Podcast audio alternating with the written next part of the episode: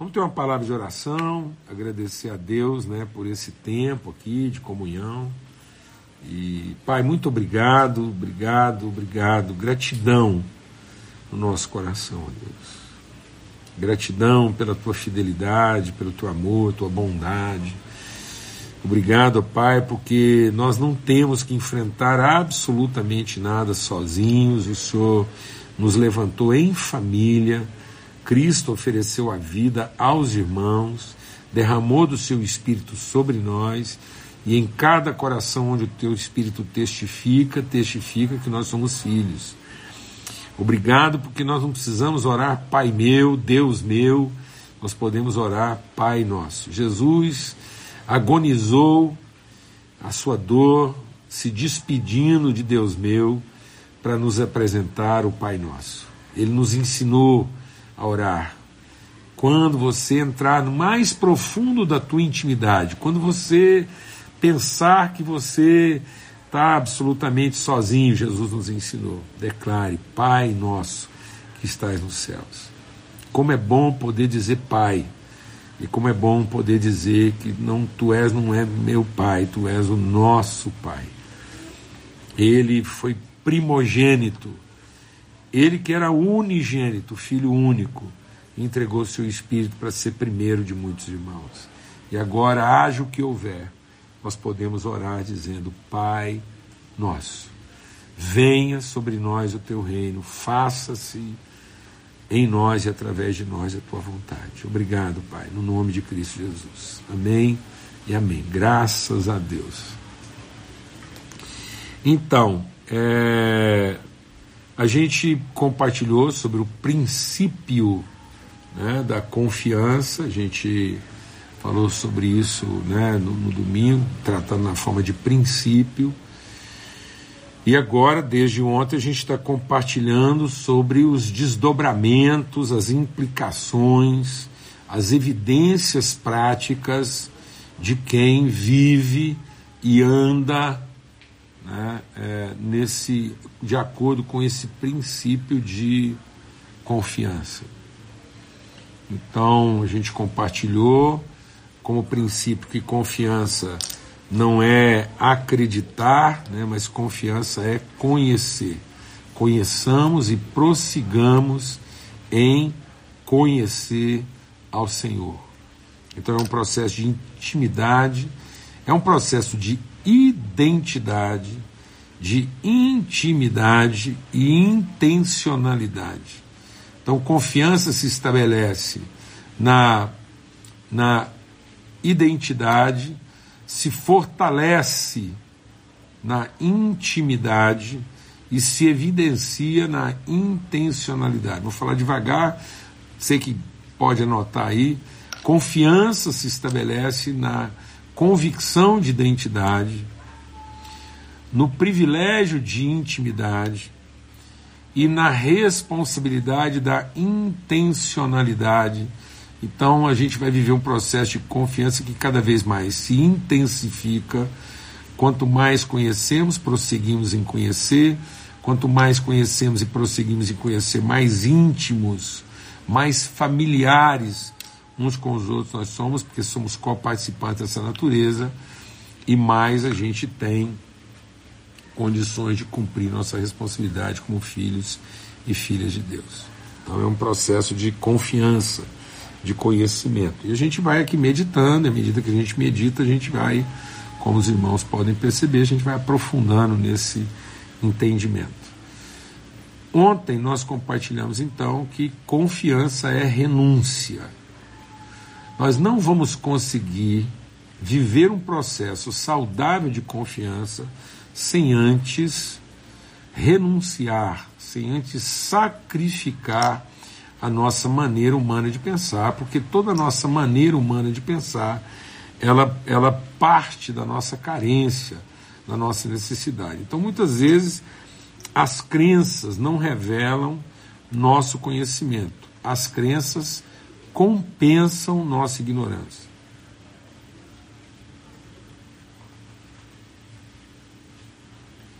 Então, as crenças não são formas conscientes de nos libertar da ignorância. As crenças são formas emocionais de compensar nossa ignorância. Então a gente compensa a nossa ignorância com aquilo que a gente dá crédito, aquilo que a gente acredita. Então as crenças são formas compensatórias da ignorância. Sendo que a fé é a forma contundente, é, legítima e própria de revelar, manifestar conhecimento. Então, fé não é dar crédito a, fé é conhecer e continuar conhecendo. Por isso, nós temos que desenvolver nossa fé acrescentando a ela o que? Conhecimento, vida, longanimidade, comunhão, fraternidade, amor. Porque quem não desenvolve a sua fé fica míope. Quem não desenvolve a sua fé fica no limite da compensação das suas ignorâncias, vivendo das suas crenças como se for a fé. E as crenças nos levam a um estado de direito, e não de justiça. Por isso que não é o crente viverá da sua crença.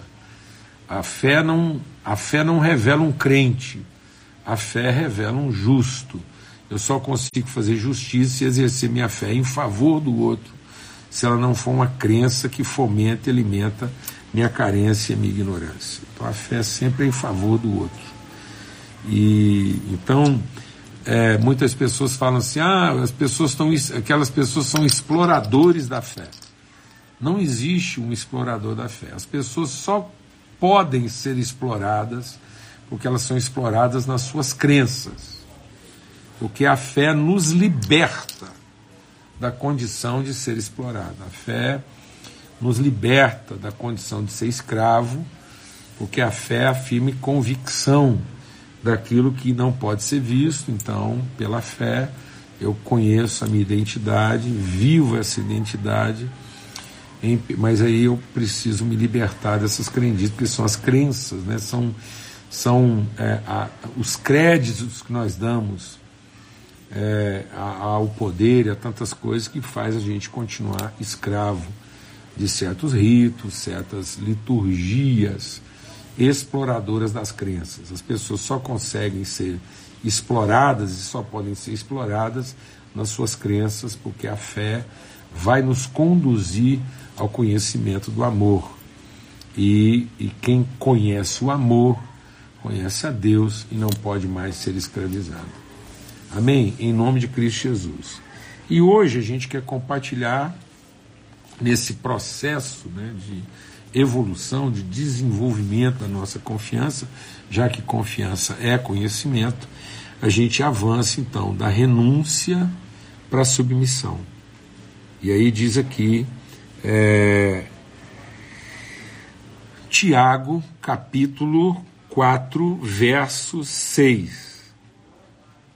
Tiago, capítulo 4, verso 6. Antes da maior graça, portanto, diz Deus resiste aos soberbos, porém concede graça aos humildes. Por isso que não tem jeito de ter uma relação confiável com Deus se não houver profundo quebrantamento, arrependimento, renúncia das nossas crenças, para que nesse processo de conhecimento eu me humilhe, né? eu renuncie, Bem-aventurados os pobres de espírito, bem-aventurados aqueles que não colocam a confiança em si próprios, nem nas suas crendices, mas se submetem a uma condição de conhecimento, porque Deus resiste aos soberbos. Então, as crenças, deixa o Espírito de Deus ministrar o nosso coração. As crenças são formas dissimuladas, ainda que religiosas, de disfarçar nossa soberba e nosso orgulho o elemento principal da crença é a ideia de que do nosso jeito vai funcionar e que Deus tem que se submeter àquilo que a gente acredita a Ele. E aí ele dá graça aos humildes. Portanto, submetei-vos a Deus, resistam ao diabo e ele fugirá de vós. Então não é resistir ao diabo para se submeter a Deus, é se submeter a Deus para poder resistir ao diabo e ele fugirá de nós.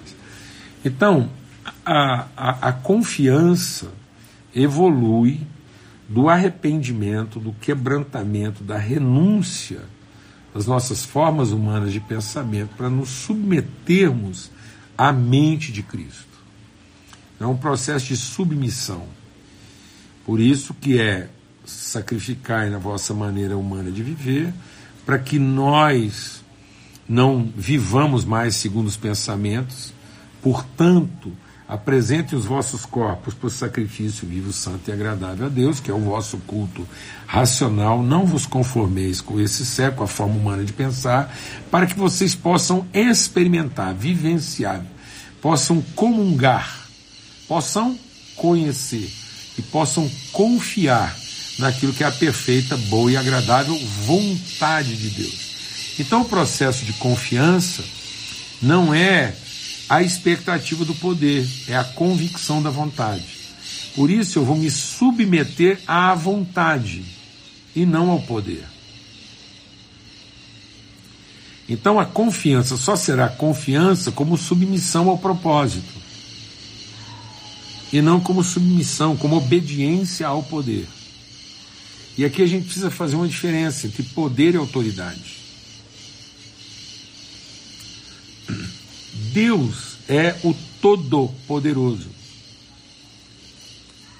Então, a obediência a Deus é compulsória, a submissão é espontânea. Por isso que é uma orientação, é uma direção. Se você quiser ter uma vida vitoriosa, bem-sucedida, submeta-se à vontade de Deus. Por isso que a oração que Jesus nos ensinou é: Pai nosso, soberano, venha sobre nós o teu reino e manifesta entre nós o seu poder. Não, venha o teu reino e faça-se entre nós a tua vontade, exatamente como ela foi estabelecida nos céus, que ela aconteça, que ela se manifeste, que ela se evidencie na terra. Então, é essa vontade eterna de Deus à qual nós nos submetemos, que vai nos dar toda a autoridade. Então, quem tem todo o poder é o Senhor. Só Deus é todo poderoso. Então, a nossa semelhança com Deus não está no poder. Deus não nos torna semelhante a Ele no seu poder, mas nos torna semelhante a Ele na sua natureza, no seu amor, no seu caráter, na sua virtude. Então, as promessas de Deus, na sua palavra, não são para incrementar o nosso poder. As promessas de Deus na sua palavra são para que eu, tendo conhecimento da sua vontade, possa ser fortalecido na minha autoridade, fortalecido no meu homem interior. Então, ainda que todo o poder de homem exterior se desfaça, a minha autoridade de homem interior se renova. E ela se renova na medida em que eu, renunciando à minha ignorância, que me fazia depender do poder, eu possa agora me submeter à vontade. Então, meu compromisso com Deus é conhecer a Sua vontade para que essa vontade se faça na terra exatamente como ela foi estabelecida no céu. E como é que ela foi estabelecida no céu? A vontade de Deus, a vontade de Deus estabelecida no céu, é formar um humano ser que seja a expressão visível da sua virtude e não a evidência máxima do seu poder. Por isso que esse humano ser, ele se submete. Então, o que é a característica essencial do ser humano referente? O que, que é a semente do humano ser? É Cristo. Tudo foi feito por Cristo, em Cristo e para Cristo. Então nós devemos ter o mesmo ímpeto, a mesma vontade, a mesma disposição de Cristo, que é se esvaziando de todo o poder, se tornar a expressão plena da vontade, de modo que, da vontade, Deus lhe deu toda autoridade. Então, nem Jesus, como humano, Jesus, homem, Jesus, o Filho de Deus, o Filho do homem, Cristo tem toda a autoridade, mas não tinha na terra todo o poder, porque se ele esvaziou do poder para se fazer homem. Então vamos deixar o Espírito de Deus ministrar o nosso coração. A nossa relação com o mundo espiritual não é uma relação de poder, é uma relação de autoridade. Então, a, a obediência ela, ela é incondicional. O diabo obedece a Deus, mas não é submisso.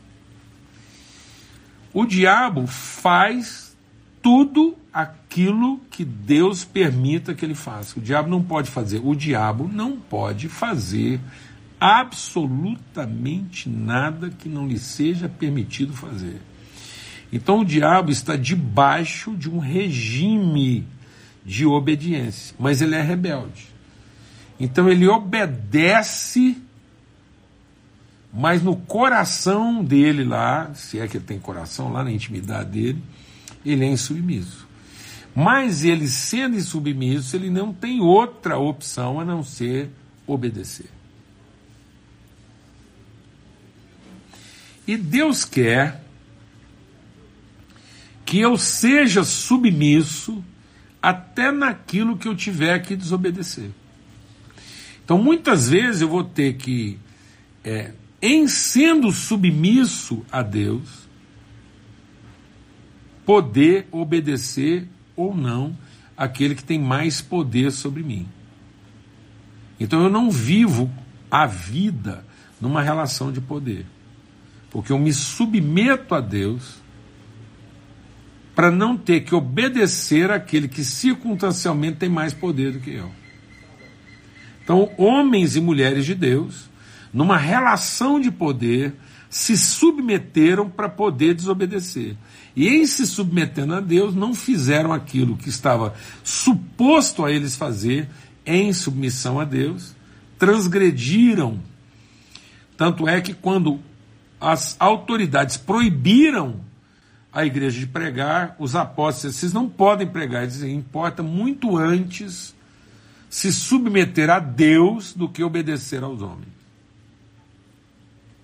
O diabo engana a gente com obediência. Porque Deus nos deu autoridade sobre todo espírito imundo.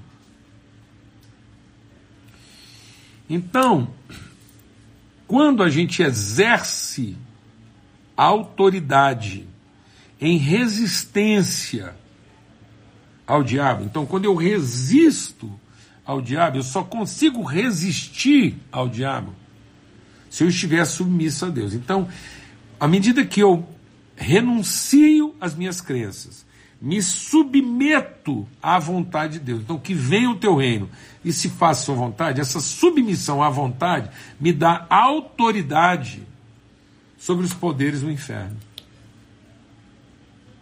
E aí, o diabo, aquilo que eu exerço como autoridade sobre ele, ele não me obedece ele obedece àquele a quem ele deve obediência, porque eu estou no cumprimento da vontade. Então, porque eu me submeto à vontade de Deus, eu tenho autoridade para dar uma ordem ao diabo que ele é obrigado a obedecer, não porque eu tenho mais poder do que ele, mas porque ele está em obediência a um poder maior do que ele,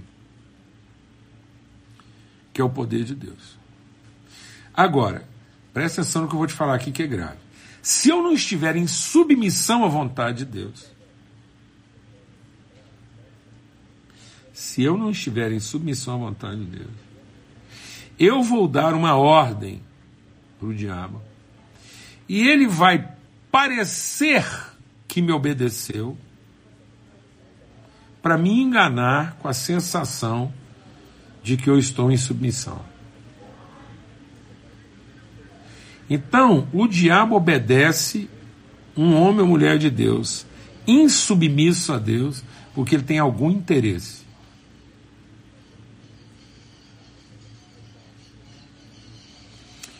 Então o diabo, insubmisso a Deus, aproveita uma oportunidade de obediência e faz parecer que nos está obedecendo, para nos dar a falsa sensação de que eu estou exercendo o meu poder, sendo que na verdade ele está corrompendo a minha autoridade.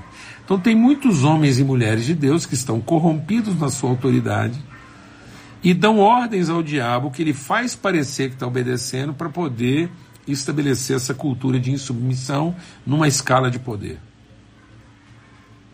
Então, para manter uma, uma, uma estrutura pautada em poder, ele faz parecer que está obedecendo, mas na verdade ele está corrompendo o processo de submissão. Porque eu devo submissão a Deus para que naquilo que eu não tenho poder eu tenha autoridade. Porque o poder é relativo. Eu não vou ter todo o poder. E mesmo naquilo que eu tenho poder, eu não vou ter poder todo o tempo. Então, em algum momento, em alguma circunstância, em alguma realidade, onde faltar o poder, eu continuo tendo autoridade e eu consigo estabelecer o reino de Deus na terra, porque eu estou em submissão à sua vontade. Estando em submissão à sua vontade, eu consigo resistir ao diabo. E quando eu resisto, ele é obrigado a me obedecer, porque ele deve obediência a Deus que cumpre o seu propósito na realização da sua vontade. E como eu estou submisso a essa vontade, ele, mesmo que ele não queira me obedecer, ele é obrigado a obedecer. Porque ele deve obediência a Deus em obedecer todos aqueles que estão submissos à sua vontade. Então, todo aquele que está submisso à vontade de Deus tem autoridade. E há situações que, mesmo eu não tendo autoridade, ele faz parecer que obedece para me continuar prisioneiro do meu próprio engano, insubmissão e ignorância. Por isso que o segredo da vida é nós conhecemos a Deus e porque conhecemos a Deus, renunciamos à nossa maneira humana de pensar e nos submetemos à sua vontade, que passa a ser para nós agora perfeita, boa e agradável. Então eu não estou em busca de ter todo o poder que eu penso que eu preciso, porque na verdade eu estou em busca de conhecer a vontade tanto quanto eu posso conhecer, para que em conhecendo a sua vontade eu tenha autoridade para realizar aquilo que muitas vezes circunstancialmente parece que eu não tenho o poder. Por isso que vem o teu reino e se faça a tua vontade aqui na terra como ela foi determinada e estabelecida no céu. Então, quando eu me submeto ao conhecimento que eu tenho de Deus, conheçamos e prosseguimos em conhecer, e quanto mais eu conheço, mais eu me submeto à sua vontade, mesmo que aparentemente não esteja, esteja recebendo dele todo o poder que eu acho que precisava ou que eu gostaria de ter, mas ele está me dando toda a autoridade para resistir e o diabo vai ter que fugir. Então eu não tenho que lutar contra o diabo.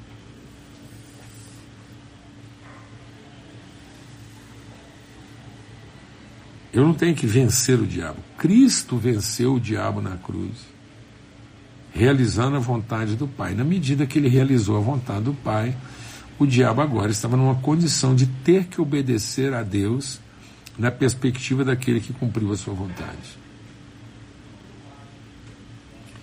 E aí Jesus cumpriu essa vontade porque ele foi em submissão. Então o diabo tentou Jesus no poder para que ele não fosse submisso. Mas Jesus foi submisso e por isso ele pôde resistir e o diabo teve que fugir dele porque ele tinha prazo de validade para fazer o que ele tinha para fazer. Então o diabo ele não tem escolha, mesmo ele tendo um coração insubmisso, ele é obrigado a obedecer. E nós, mais do que a obrigação de obedecer, temos o privilégio de nos submeter. Então Deus não quer a nossa obediência cega como se a gente fosse um demônio insubmisso, obrigado a obedecer. mas nós somos filhos redimidos com o privilégio de confiar porque conhecemos. E aí daí que vem a nossa autoridade e não de obedecer porque essa é a nossa obrigação. Quem obedece porque essa é a obrigação, em nada ele é diferente de um servo. E portanto é menino. Então, uma, uma, uma, é, uma razão forte da nossa imaturidade é que a gente prefere ter uma relação de obediência e não de submissão. Então muita gente pensa que se submeter à vontade de Deus é uma obrigação e que ele não faz isso por expressão voluntária, mas é porque ele tem medo das consequências. E esse medo das consequências faz com que ele não conheça o amor de Deus na sua plenitude. Então conheçamos e prosseguimos em conhecer.